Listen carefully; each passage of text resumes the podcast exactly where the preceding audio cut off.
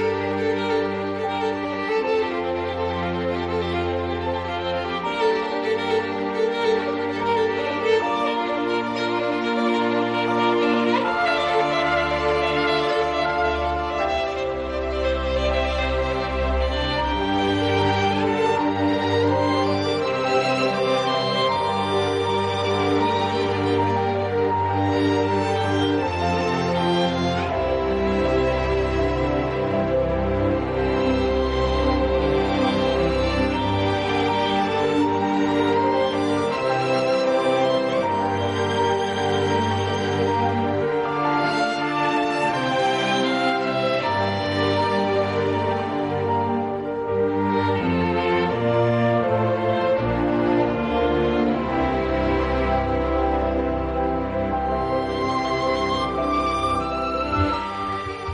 Anotando en agenda los días 28 y 29 de septiembre, más de 70 edificios a lo largo de la Ría del Nervión abrirán sus puertas al público. La Ría será el eje vertebrador de la tercera edición de Open House, el Festival Internacional de Arquitectura y Urbanismo que sigue creciendo en Vizcaya y este año hará escala en Bilbao, volver a hacer escala en Baracaldo y también en Guecho. Tenemos novedades y tenemos además abierta pues eh, esa convocatoria, ese llamamiento a voluntarios y voluntarias eh, en los que yo creo que reside gran parte del peso y del éxito de las ediciones ya vividas de Open House Bilbao. Me acompañan Joki Santiago y Marta Sola, responsables, quienes a estas alturas ya pues habrán tenido unos cuantos quebraderos de cabeza. Joaquín, ¿qué tal, Egunon? Hola, Egunon. Marta. Hola, Egunon. Porque claro, parece que lo fiamos largo, así, finales de septiembre, pero el trabajo previo, Marta, eh, claro, hay que... Y eso que ya en una tercera edición entiendo que hay muchas cosas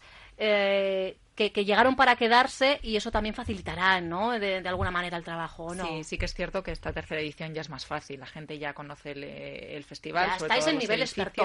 Claro, claro. Entonces eso sí que facilita y reduce un poco el, trabajo. Pero sí que es verdad que seguimos teniendo que pelearnos con, algunos temas que siempre van surgiendo y que no se pueden evitar. Entre ello, eh, lo que comentábamos, eh, Joaquín, evidentemente el gran peso o parte del peso reside en, ese grupo cada vez más amplio de personas eh, voluntarias que por un lado controlan el acceso a los diferentes edificios, que además realizan la mayor parte de las visitas guiadas. Claro, también siendo la tercera edición entiendo que habrá personas que repitan y ya tenéis el contacto y ya os habréis eh, les habréis notificado pues la nueva edición, si siguen interesados interesadas, pero Claro, hay que ir a más. Y si el año pasado casi, bueno, pues llegabais a los 600, decir, pues este año, ¿por qué no vamos a por los 700, no? Sí, bueno, eh, la familia de Open House la verdad que va ampliándose y es verdad que repite muchísima gente. Es lo más gratificante de, del festival, la verdad, porque gracias a, a los voluntarios son el pilar eh, fundamental.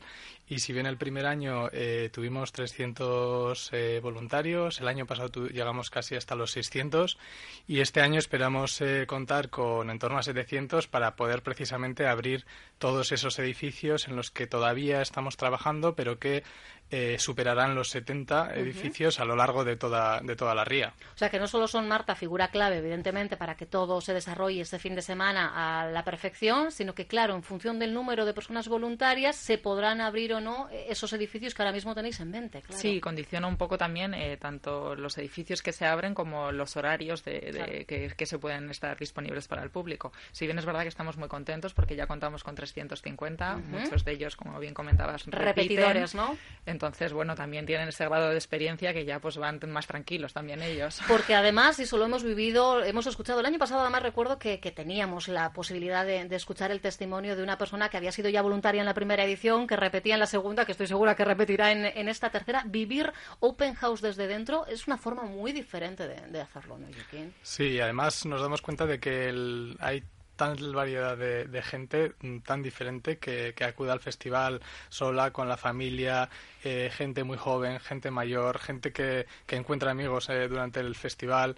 Eh, bueno, experiencias muy bonitas ¿no? durante el festival que yo creo que se vive de otra manera, por un lado porque, porque realmente te metes de lleno en, en, los edificios y por otro lado nosotros también queremos reconocer esa participación activa de, de los voluntarios y, digamos, a cambio del tiempo que ellos prestan a, la organización del festival, nosotros les, les, devolvemos con tiempo, ¿no? A través de unos pases, digamos, prioritarios que reconocen esa labor. Tienen sus ventajas. Y tienen una serie de ventajas que, que yo creo que aumentan la experiencia de, del festival.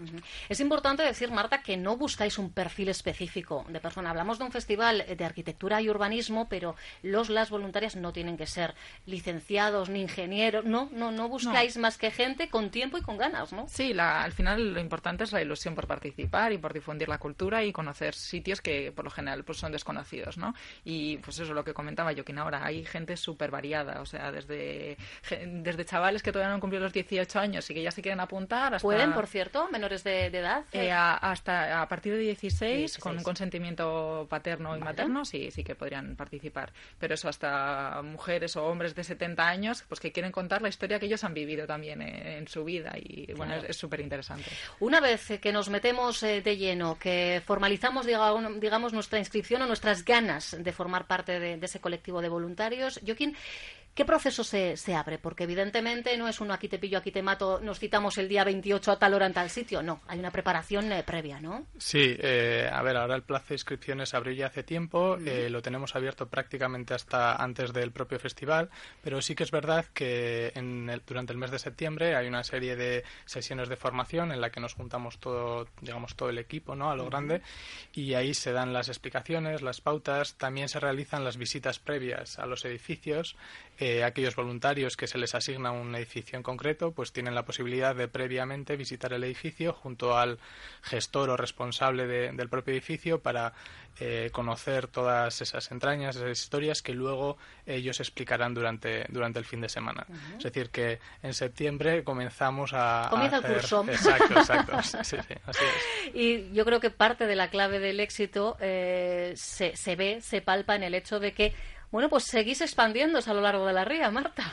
Sí, el festival se va consolidando y este año pues a Bilbao y a Baracaldo se suma también Guecho y bueno, nosotros estamos encantados, creemos que, será un éxito también. Aunque eso implique evidentemente multiplicar esfuerzos por lo que decimos, porque necesitamos más, más personas. Pero el hecho de que administraciones eh, locales bueno, pues se pongan en contacto con, con vosotros y, vosotras. Eh, entiendo que eso ya es de, bueno, pues de, anchar, ¿no? De, hinchar el pecho. Sí, sí, estamos contentos. La, o sea, la voluntad que tienen desde las administraciones públicas de colaborar con el, de colaborar con el evento es, es muy positiva y nosotros pues solo podemos agradecerlo. Y además esto os permite, eh, Joaquín, eh, pues es verdad que la ría, lo decíamos, ¿no? Es perfectamente el eje que vertebra todo, ese recorrido eh, histórico. De hecho, este año eh, vais a mm, poner colores ¿no? a, los, a los edificios. Sí, bueno, siempre contábamos eso, ¿no? Al final la ría es ese vertebrador de, de historias, eh, de relatos compartidos que a lo largo del cauce y a través de la, de la propia arquitectura de los edificios a lo largo de la ría nos permiten conocer esas, esas historias compartidas entre familias,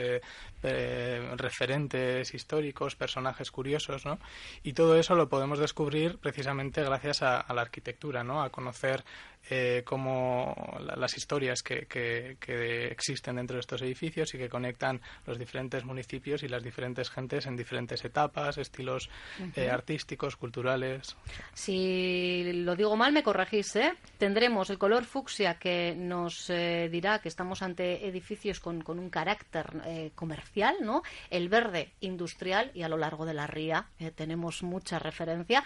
Y el azul ya, pues quizá más siglo XXI, ¿no? Cultura y servicio. Sí, exacto. Eh, siempre queríamos, en este afán un poco divulgativo nuestro, eh, hacerlo fácil y, eh, bueno, diferenciábamos esas tres etapas históricas clave en todo, digamos, el área en torno a Bilbao y entonces podremos identificar aquellos edificios de esa etapa más comercial eh, Cuando que son Bilbao era puerto interior. Exacto.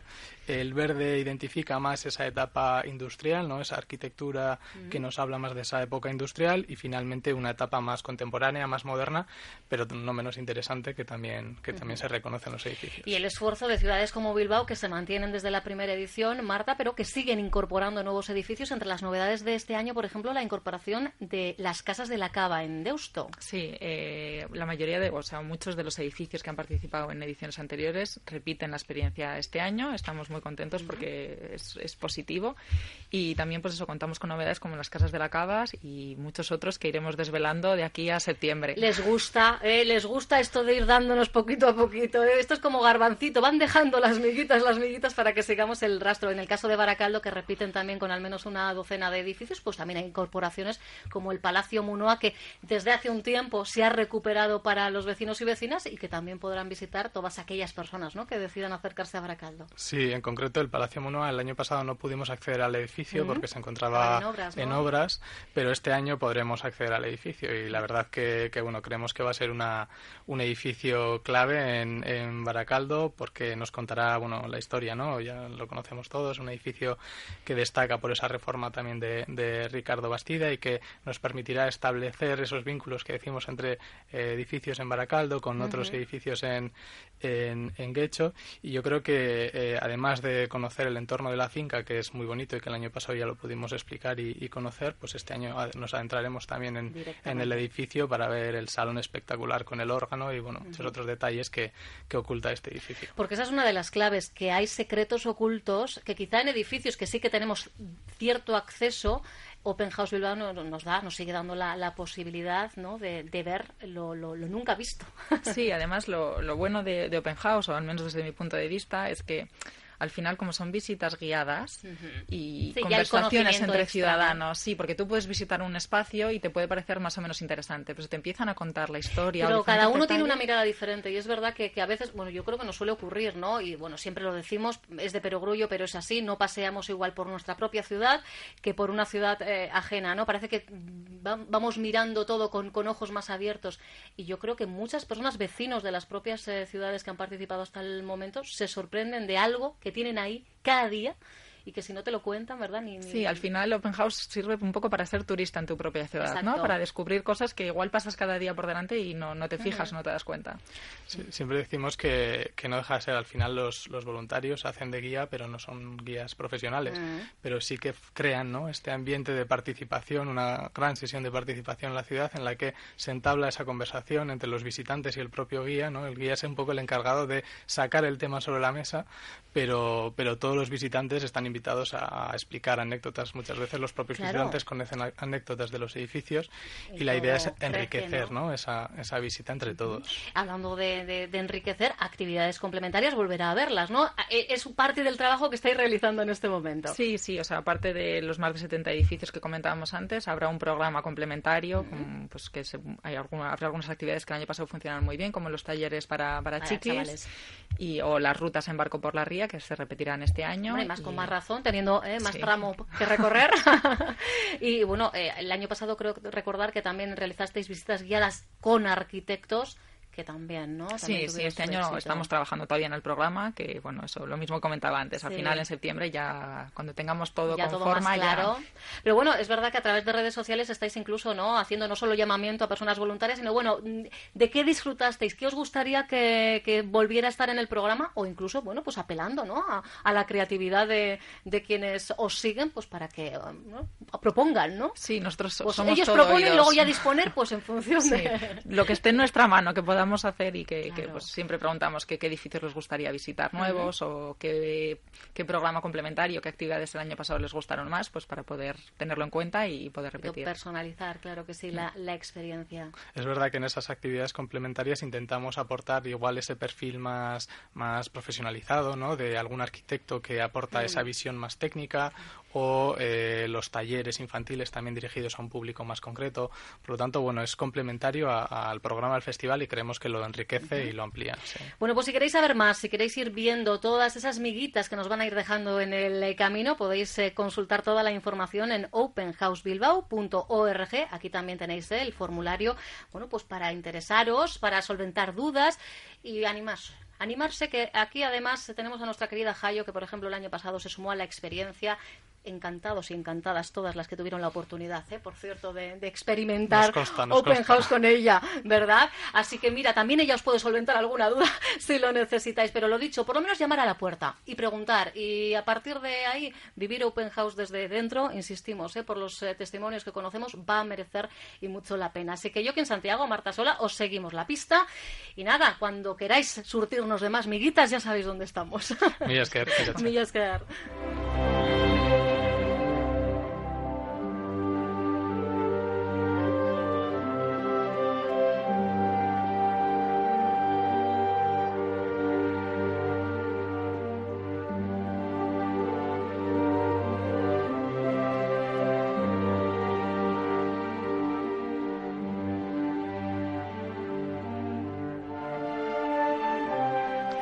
Vamos marcando puntos suspensivos, punto y seguido siempre. Enseguida en el segundo tramo, pues entre otras cosas conoceremos detalles del proyecto Child Leader de IMQ. Sí, los niños, los niños cuando cruzan las puertas de urgencias de un hospital, de una clínica, necesitan empatía, necesitan que sigamos humanizando los espacios que ellos y ellas transitan. Hablaremos también de nuevo de Seed Capital Vizcaya. Hoy conocemos la empresa iPower.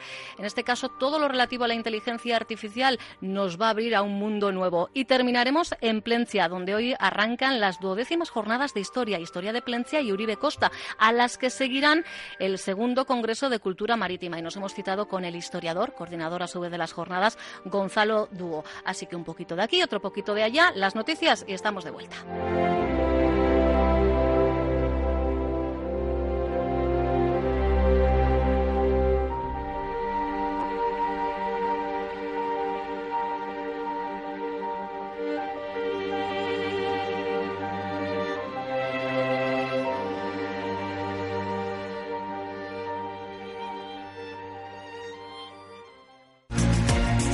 Onda Vasca. Diez años contando contigo.